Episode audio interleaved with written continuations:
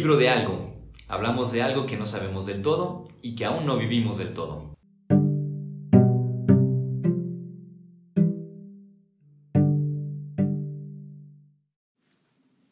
Hola, ¿qué tal? Les damos la bienvenida a nuestro podcast El libro de algo, en el que hablamos de algo que no sabemos del todo y que aún no vivimos del todo.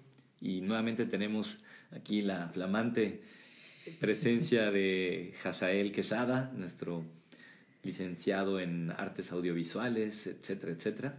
Ahora sí, ya con orgullo puedo decir que soy licenciado. Muchas gracias por la invitación, Pepe. Con mucho gusto.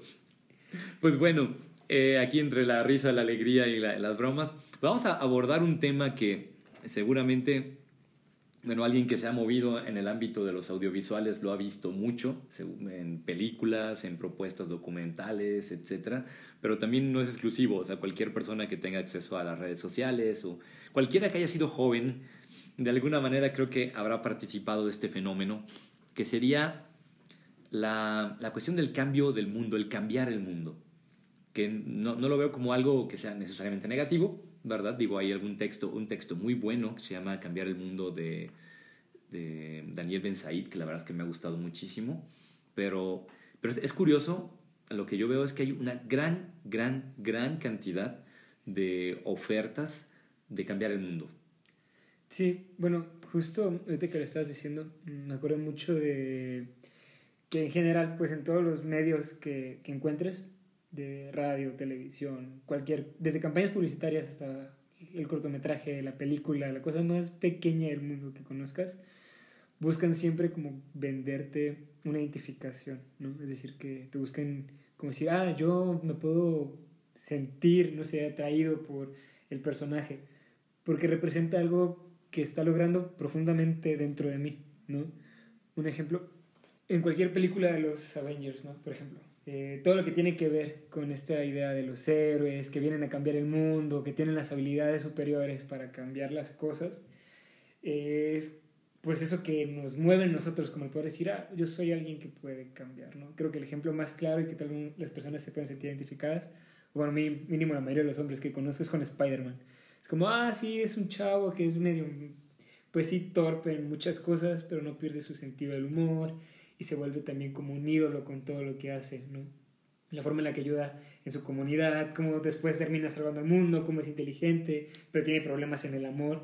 Van como encasillando las cosas para que una persona se pueda sentir identificada con ellas y decir, ok, quizás yo no tengo superpoderes, pero la mentalidad que tiene puede que yo la pueda desarrollar, ¿no? Que yo la tenga.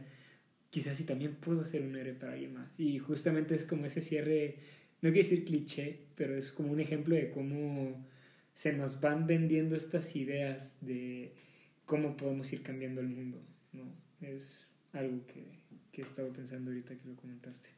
Y es que también me vino a la mente de una película alemana muy interesante, Los Educadores, donde que trata de unos jóvenes que se meten a casas de ricos y luego les dicen sus días de abundancia se terminaron y, simplemente pintan, ¿verdad? no, no, no, es que quieran ah, robar algo, pero por alguna situación terminan secuestrando a alguien, este, pues porque los cachó y todo. Y eh, tiene una frase muy interesante donde les dice, es que si tienes 20 años y no eres revolucionario, no tienes corazón, pero si tienes 40 y sigues queriendo ser revolucionario, no tienes cabeza, ¿no? Y parecería como que esta idea de, del cambiar el mundo o ser parte de los héroes o todo esto, fuera como, sí, como un buen mercado, ¿no? O sea, como un modo, a menos yo como lo leo, es como una posibilidad, un método más de captura de, de jóvenes. en las grandes guerras, en muchas de las cosas que han pasado, a final de cuentas, lo que dicen, no, pues que está en juego el mundo libre, el mundo como lo conocemos, y es real, digo, que sí están en juego cosas importantes. Eh, que creo que no, no, se, no se tendría que negar ese aspecto, como cuando te reclutan en Greenpeace, por ejemplo, ¿no? Pues, ¿para qué? Y dices, pues es que se trata de cambiar el mundo para que lo cuidemos, para que eh, esto pues, no, no se destruya, etc. Pero que creo que también nos implica como hacer esta crítica de decir, bueno, ¿por qué tantas ofertas, verdad? O sea, ¿qué, qué, qué pensar sobre el hecho de que pues me sobra, está Greenpeace, está este, la ONU con otras opciones, está este, Amnistía Internacional, está Extinction Rebellion, o sea, Y, aquí estoy diciendo mejoras que se ven más en ciertas redes, pero seguramente habrá muchas más. Están los partidos políticos, que de alguna manera también se supone que prometen un cambio. Y aquí el asunto no es hablar simplemente del cambio, sino hablar de este cambiar el mundo como oferta de, de sentido, de vida, y que te convierte, te digo, como una fuente de reclutamiento. Sí, pues justo creo que das mucho en el, en el clavo, ¿no? En general, desde la historia humana, bueno, a mí también me gusta mucho la historia, desde, yo también, desde, recuerdo que desde muy pequeño, todos mis maestros de historia me decían que la mejor manera de cambiar el mundo era cambiando uno mismo.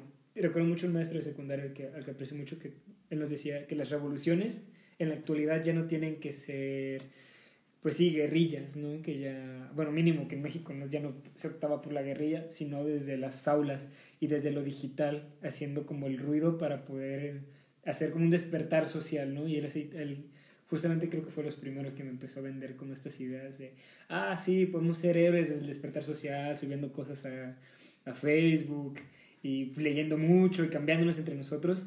Y hasta cierto punto, digo, no es por menospreciar, hablo desde, desde mi ignorancia, pero algo que también he sentido mucho es que al ser enfoques tan individualistas, deja de lado hasta cierto punto la comunidad, ¿no? En, en esa parte de decir, hay tantos movimientos que te pueden decir que Greenpeace, ¿no? Apoyamos el medio ambiente, apoyamos a las personas en situación de calle, apoyamos a los niños en situación de calle, apoyamos a los animales y después apoyamos no solo a todos los animales, aquí apoyamos específicamente a los pericos militares de Oaxaca, en la sierra, no sé dónde.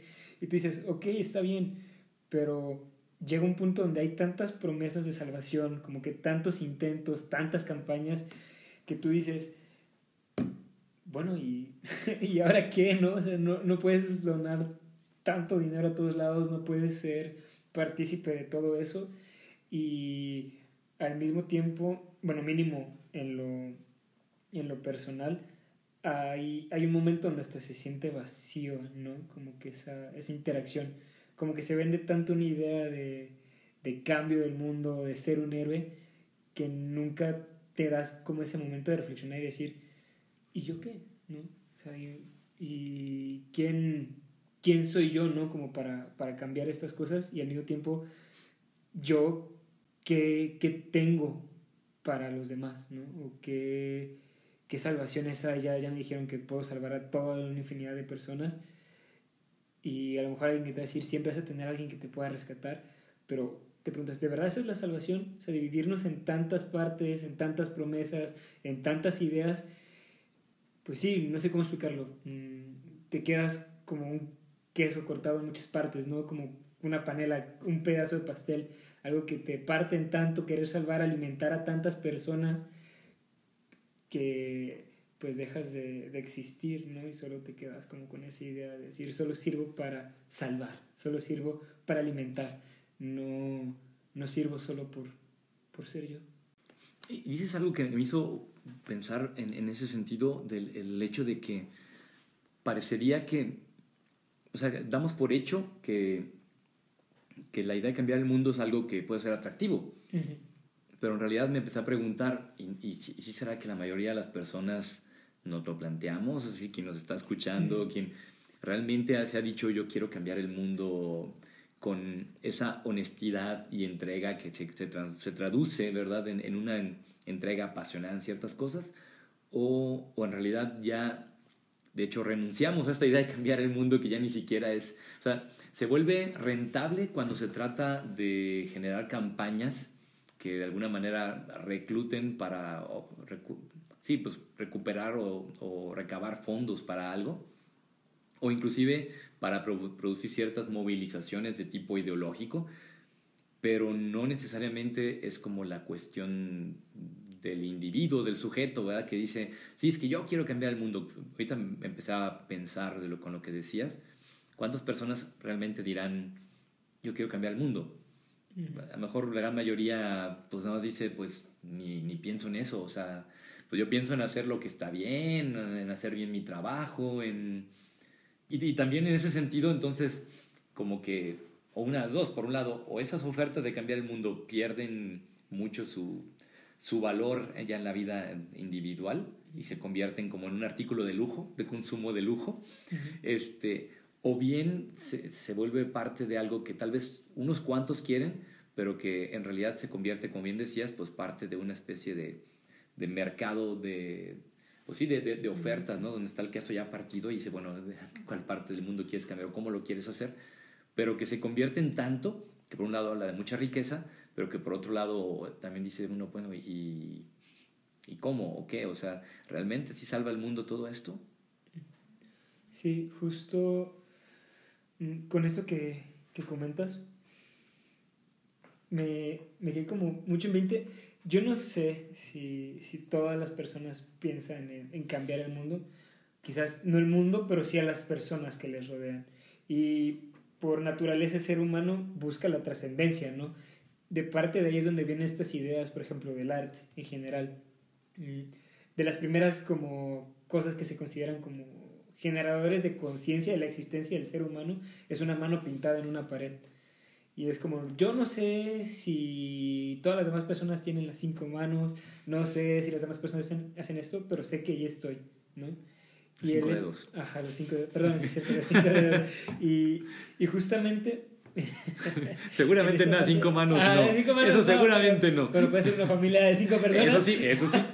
pero lo que sí es importante es como esta parte de decir, hay un deseo de marcar nuestra existencia tan fuerte que aunque sea alguien busca que una sola persona sea consciente de, de ello, ¿no? Y al mismo tiempo la idea de decir, a lo mejor yo no quiero cambiar el mundo, pero voy a, voy a cumplir las cosas que a mí me tocan cumplir, voy a hacer las cosas bien que me tocan hacer bien. Más allá de poder llegar a una parte de la monotonía y estas obligaciones y otros cuestionamientos que no voy a entrar, como de que si te obligan a ser bueno, de verdad eres bueno o no, eh, entra en esta parte de decir, mínimo quiero que me recuerden por algo, ¿no?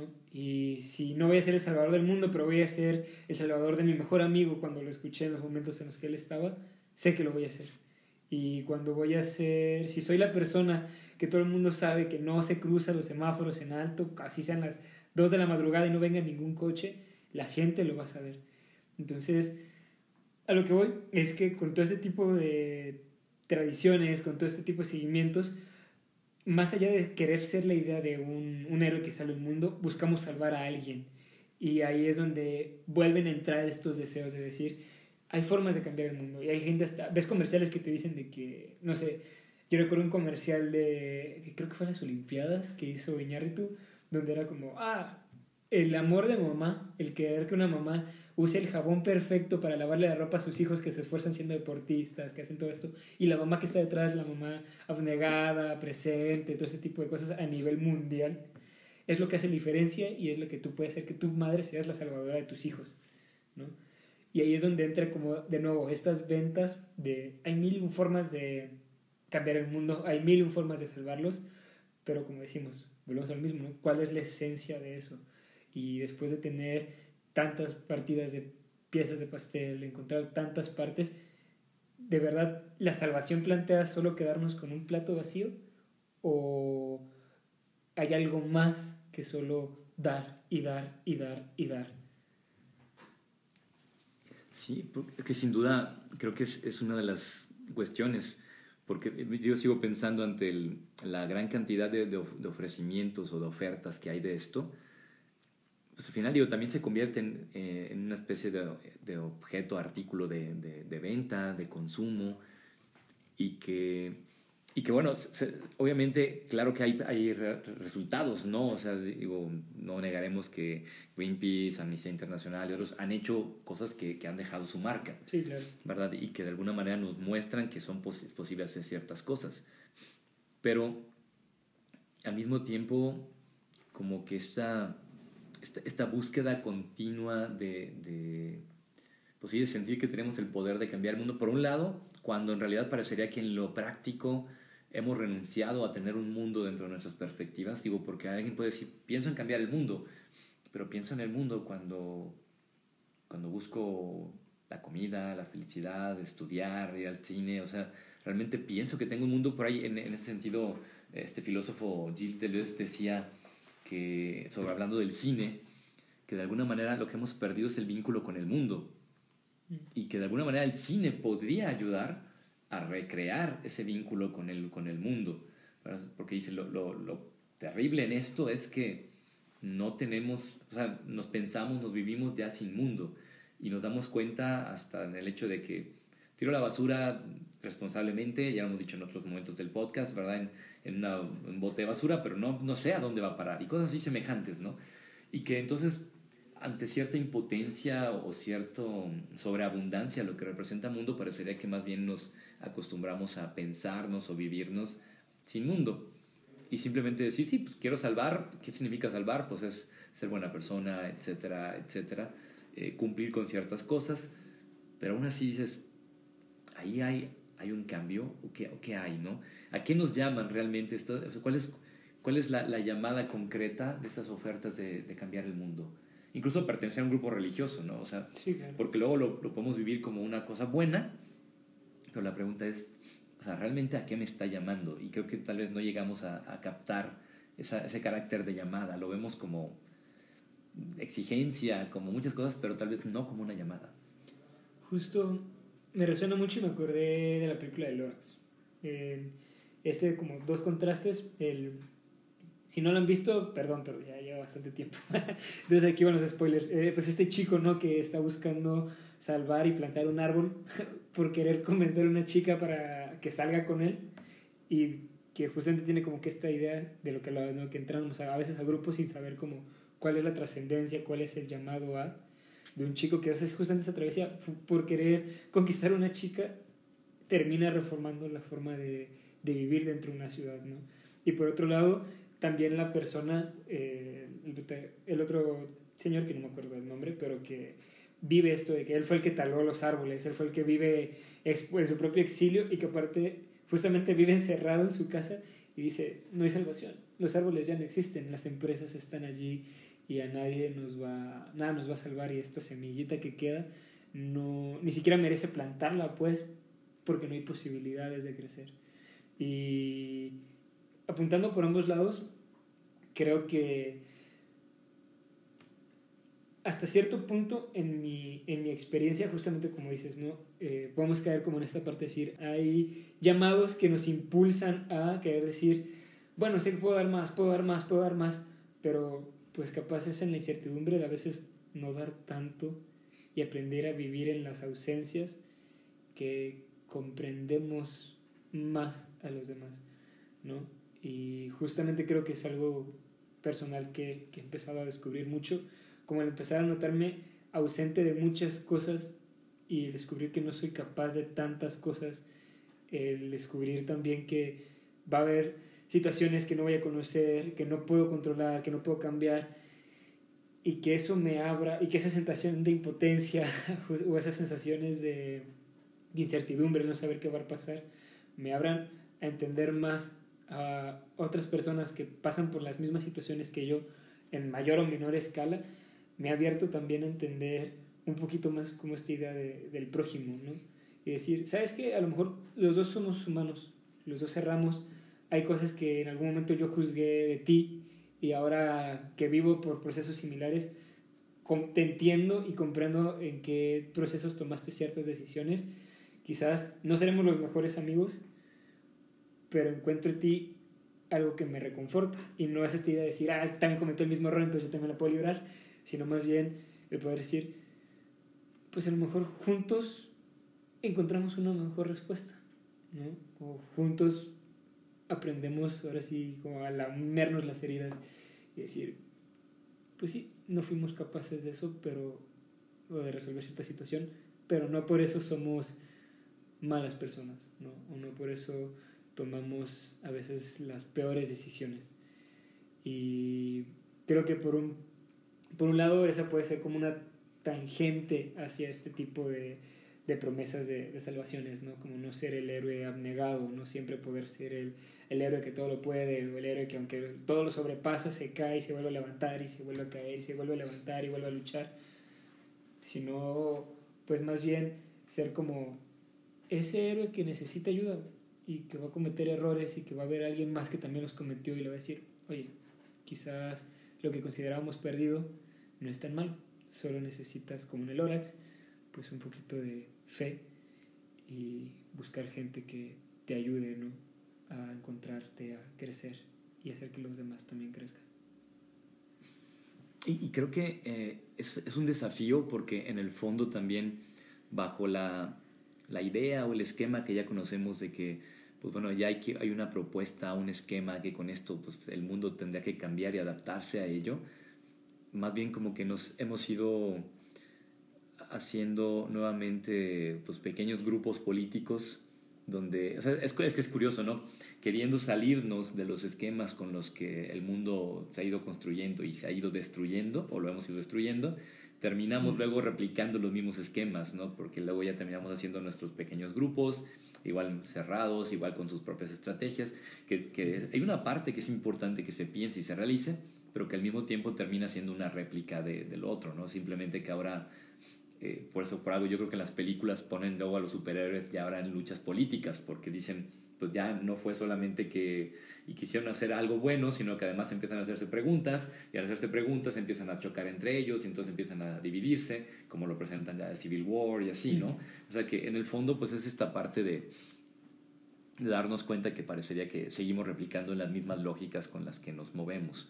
Eh, del mundo que queremos cambiar, terminamos perpetuándolo ahora pero con, con estrategias nuevas, que es la de cambiar el mundo. Y aquí por eso creo que la, la, cuestión del Evangelio es fundamental, porque la entrada de este texto muy, pues, muy conocido de este Jesús que llega y llama a los discípulos y que les dice, bueno, vengan y... Bueno, van a ser, son pescadores, se van a convertir en pescadores de hombres, van a dejar de ser como instrumentos de captura para volverse pues creadores de un vínculo nuevo, pero también con esta llamada del conviértanse porque el reino se acerca, creo que ahí hay una, una pista clave, ¿no? Como para decir cómo el cristianismo se distingue, o sea, o termina siendo nuevamente una, claro que creo que sí es una propuesta más entre muchas, pero será nuevamente un ejemplo más del mismo modelo, solo que con una lógica distinta, bueno, con un nombre y etiquetas distintas. Sí, justo ahí yo también te haría más bien la pregunta, ¿no? Como el ¿qué, qué es lo que tú encuentras que, que, diferencia el cristianismo, ¿no? Porque hasta cierto punto, en ciertas lecturas evangélicas, pues las promesas de los reinos de Jesús hasta cierto punto va muy de la mano con las promesas del reino judío, ¿no? Como esta idea de decir, bueno, un reino que viene a la tierra, que salva, que cambia, que renueva. Y la propuesta de Jesús es similar, no es la misma, pero sí, sí, sí va también como de la misma mano, ¿no? Como un reino que cambia, pero aún así una salvación que existe, pero ¿qué, qué es lo que tú crees que, que diferencia ¿no? como ambas propuestas? Estas que son como para mí las más similares. Bueno, hay algunas cosas que se han ido agudizando con el tiempo, luego es complejo porque pues, el, el ámbito judío no es tan eh, uniforme como podríamos pensar, ¿verdad? En realidad hay varias versiones de esto. Pero creo que algunas de las que podemos encontrar con esta proclamación del reino es en concreto que por un lado, mientras el reino o el mesianismo judío estaba más centrado en la idea del pueblo elegido y por lo tanto lo que puede alcanzarse como pueblo, la propuesta cristiana es mucho más universal y diría que si hablaba de que el reino podía entrar a través de los judíos o a través de los más pobres y esto, empieza a emplearlo al decir, pues puede llegar a través de cualquiera. Y en ese sentido entonces se convierte no en, en una justificación de la formación de un nuevo régimen nacional o nacionalista o de una visión de comunidad cerrada en sí misma, que inclusive aquí diría el cristianismo, para ser fiel a sí mismo, tendría que ser capaz de reconocer que hay de salvación en las otras propuestas. No, no, o sea, cuando trata de decir la salvación está en el cristianismo, tendría que ser está en el cristianismo porque se hace capaz de, promover que los otros, porque el judío sea más judío, que el budista sea más budista, que el agnóstico sea más agnóstico, pero en esta, en esta línea de un compromiso o de una entrega mucho más real a qué hacemos, qué hacemos del mundo. Ahora aquí alguien diría, bueno, pero pues eso lo hace cualquier humanismo, ¿no? Y mejor hagamos un humanismo como una religión general. Y ahí es un asunto interesante porque la propuesta del reino no propone una religión universal ¿verdad? No propone una unificación de, de, creencias. Propone ciertas apuestas que digo que lo característico del reino cuando dice los últimos son los primeros, las prostitutas y los pecadores son los primeros en entrar. O sea, son, son propuestas que creo que en cierto modo terminan siendo desafiantes. Me atrevería a decir, inclusive hoy en día tal vez no, sería difícil que alguien piense que tenemos que combatir situaciones como el, abuso sexual y particularmente de niños y todo. El asunto es de aquí que luego el Evangelio también nos hará decir cómo hemos de amar también a los agresores, que no significa decir que no se les va a hacer nada o que no va a pasar nada, ¿no? Pero significa decir, pero no vamos a olvidar que también son seres humanos y también son nuestros hermanos. ¿Cómo vamos a abordar esto? Es decir, creo que la, la propuesta cristiana en ese sentido, al apelar al reino, apela a algo que, que continuamente nos incomoda. Si lo pongo en otros términos, por ahí me acuerdo que alguien puso una vez en, en Facebook, no me acuerdo, un, este, una pregunta, según tú, ¿cómo sería Jesús si viviera en este tiempo, no? Y muchos empezaron a decir, no, es que sería hipster, que sería ecologista, que sería este, de los grupos de no sé qué, de, de izquierda, o sería liberal y progre. Habría muchas. Yo cuando lo leía yo decía, yo creo que no va a ser de ninguno. De hecho, yo me atrevería a decir que posiblemente, aunque habría algunos que reconocerían cosas buenas en él, más bien hasta los que hoy calificaríamos como los buenos de la película, tal vez también tendrían algo en contra de él. ¿Por qué? Pues porque a final de cuentas la historia nos muestra que que Jesús no muere simplemente porque hubo un grupo, un pueblo malvado, perverso, que estaba buscando ver sobre quién descargar toda su maldad, sino más bien alguien mostraba un pueblo, el pueblo judío, que en su conciencia, como los romanos, según su política, su modo de entenderse y lo que sea, estaban convencidos de que estaban eh, haciendo ellos lo bueno. Y, entonces el, reino nos descoloca tremendamente en esto. Sí, como una cuña, pues, o sea, como un constante cuestionamiento eh, respecto a qué es lo que nos rige. Y es algo que últimamente también lo he estado pensando mucho, bueno, mínimo en esta parte, eh, con estas ideas, ¿no? De, ah, sí, eh, ¿de verdad nuestras leyes están hechas para salvarnos a todos? ¿O de verdad nuestras condiciones sociales, nuestros ismos, ¿no? Capitalismo, todo ese tipo de ideas, ideologías, están hechas para salvarnos a nosotros. Y la propuesta evangélica para mí siempre ha sido un no, pero podemos hacer más.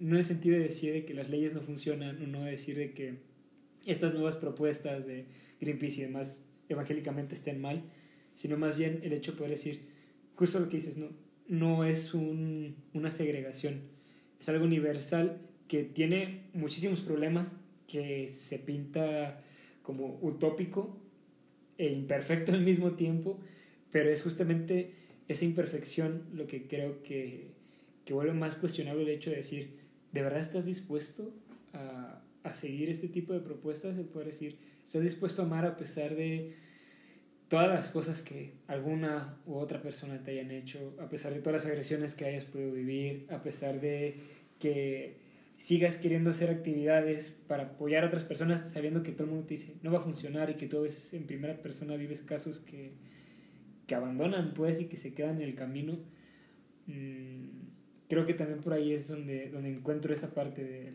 prepárense ¿no? y que hay una salvación que, que incomoda, que mueve, que, que es imperfecta y al mismo tiempo es perfecta. No sé cómo explicarlo, creo que me estoy contradiciendo mucho, pero pues que va también muy de la mano, ¿no? Del poder decir, lo mismo que decía justamente con el Orax, ¿no?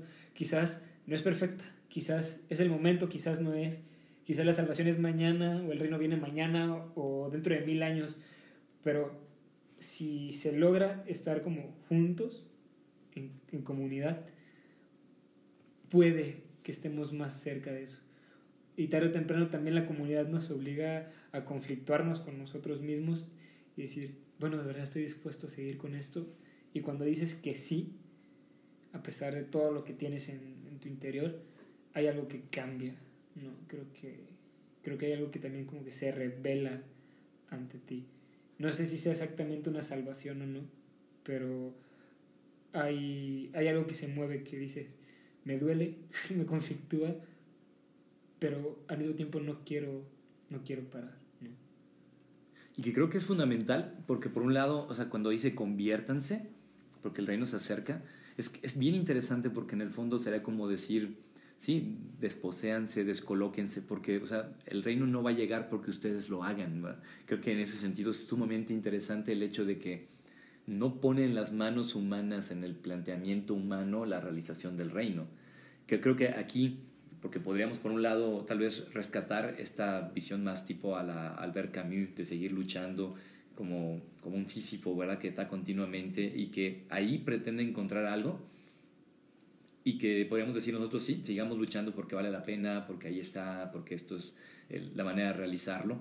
Pero hay un detalle que tal es importante marcar, ¿no? Alguna vez tenía este diálogo con alguien y les decía, sí, pero si no tenemos una dimensión teológica, la dimensión de Dios, lo único que tenemos nuevamente es una propuesta que, moral que pretende salvar nuestra moralidad y, y nuestra manera de estar en el mundo, pero esperando que valga la pena lo que estamos haciendo. Pero si no hay nada más, pues simplemente lo único que tenemos es que nos esforzamos con con más ahínco, con una calidad moral alta si quieres, pero a nivel del universo y de la realidad, pues no tendrá tal vez mayor cosa que decirnos, ¿no? Y, por esto la idea esta del reino que viene es también como esta apertura a lo no humano y lo no humano que podría incluir desde lo que puede ocurrir en la naturaleza, pero también aquello que le excede, que no sabemos bien y no estoy diciendo que haya algo en concreto, pero decir, que tenemos que volver a plantearnos como lo divino, lo teológico, llega a nuestra vida como algo que excede eh, pues, todo lo que vemos. Al final de cuentas, cosas como ya lo hemos dicho en otros momentos, el dormir, el que se dé amor entre dos personas, que sea una amistad entre dos personas, por más que expliquemos ciertas cosas, no tenemos algo que nos garantice que se va a producir. No tenemos algo que nos diga, ah, es que esta es la causa única, no. O sea, son nuestras pretensiones de reducir al mundo humano, ¿no? Pero en el fondo, esta idea del reino que viene, pues tendría que ser algo que continuamente tal vez interpela, cuestiona nuestros afanes de que nosotros vamos a hacer del mundo algo y saber que si algo sucede, será siempre algo, un exceso, algo que va a exceder nuestra acción y por lo tanto nos implica esa conversión como esta, ya lo decías, esta redisposición continua en una apertura y en un vínculo que nos sostiene en ello, ¿no? O sea, porque nadie se sostiene en esa apertura solito todo el tiempo, necesitamos de otros para hacerlo. Sí, pues totalmente creo que... Mm, voy a decir más cosas, pero creo que justo dice en, en, el clavo, en esa parte, ¿no?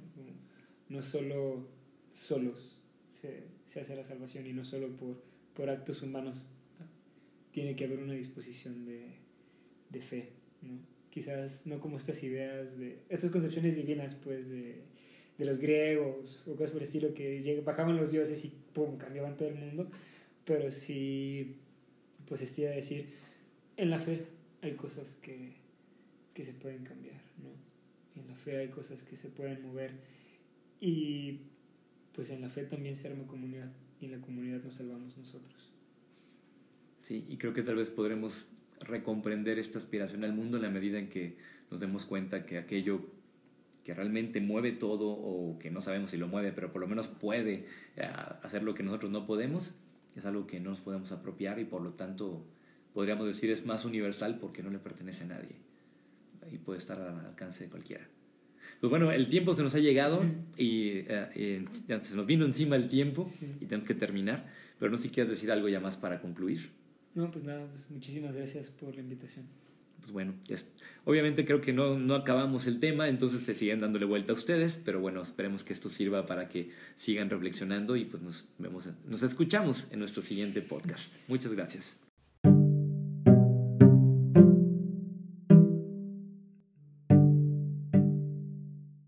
El libro de algo. Hablamos de algo que no sabemos del todo y que aún no vivimos del todo.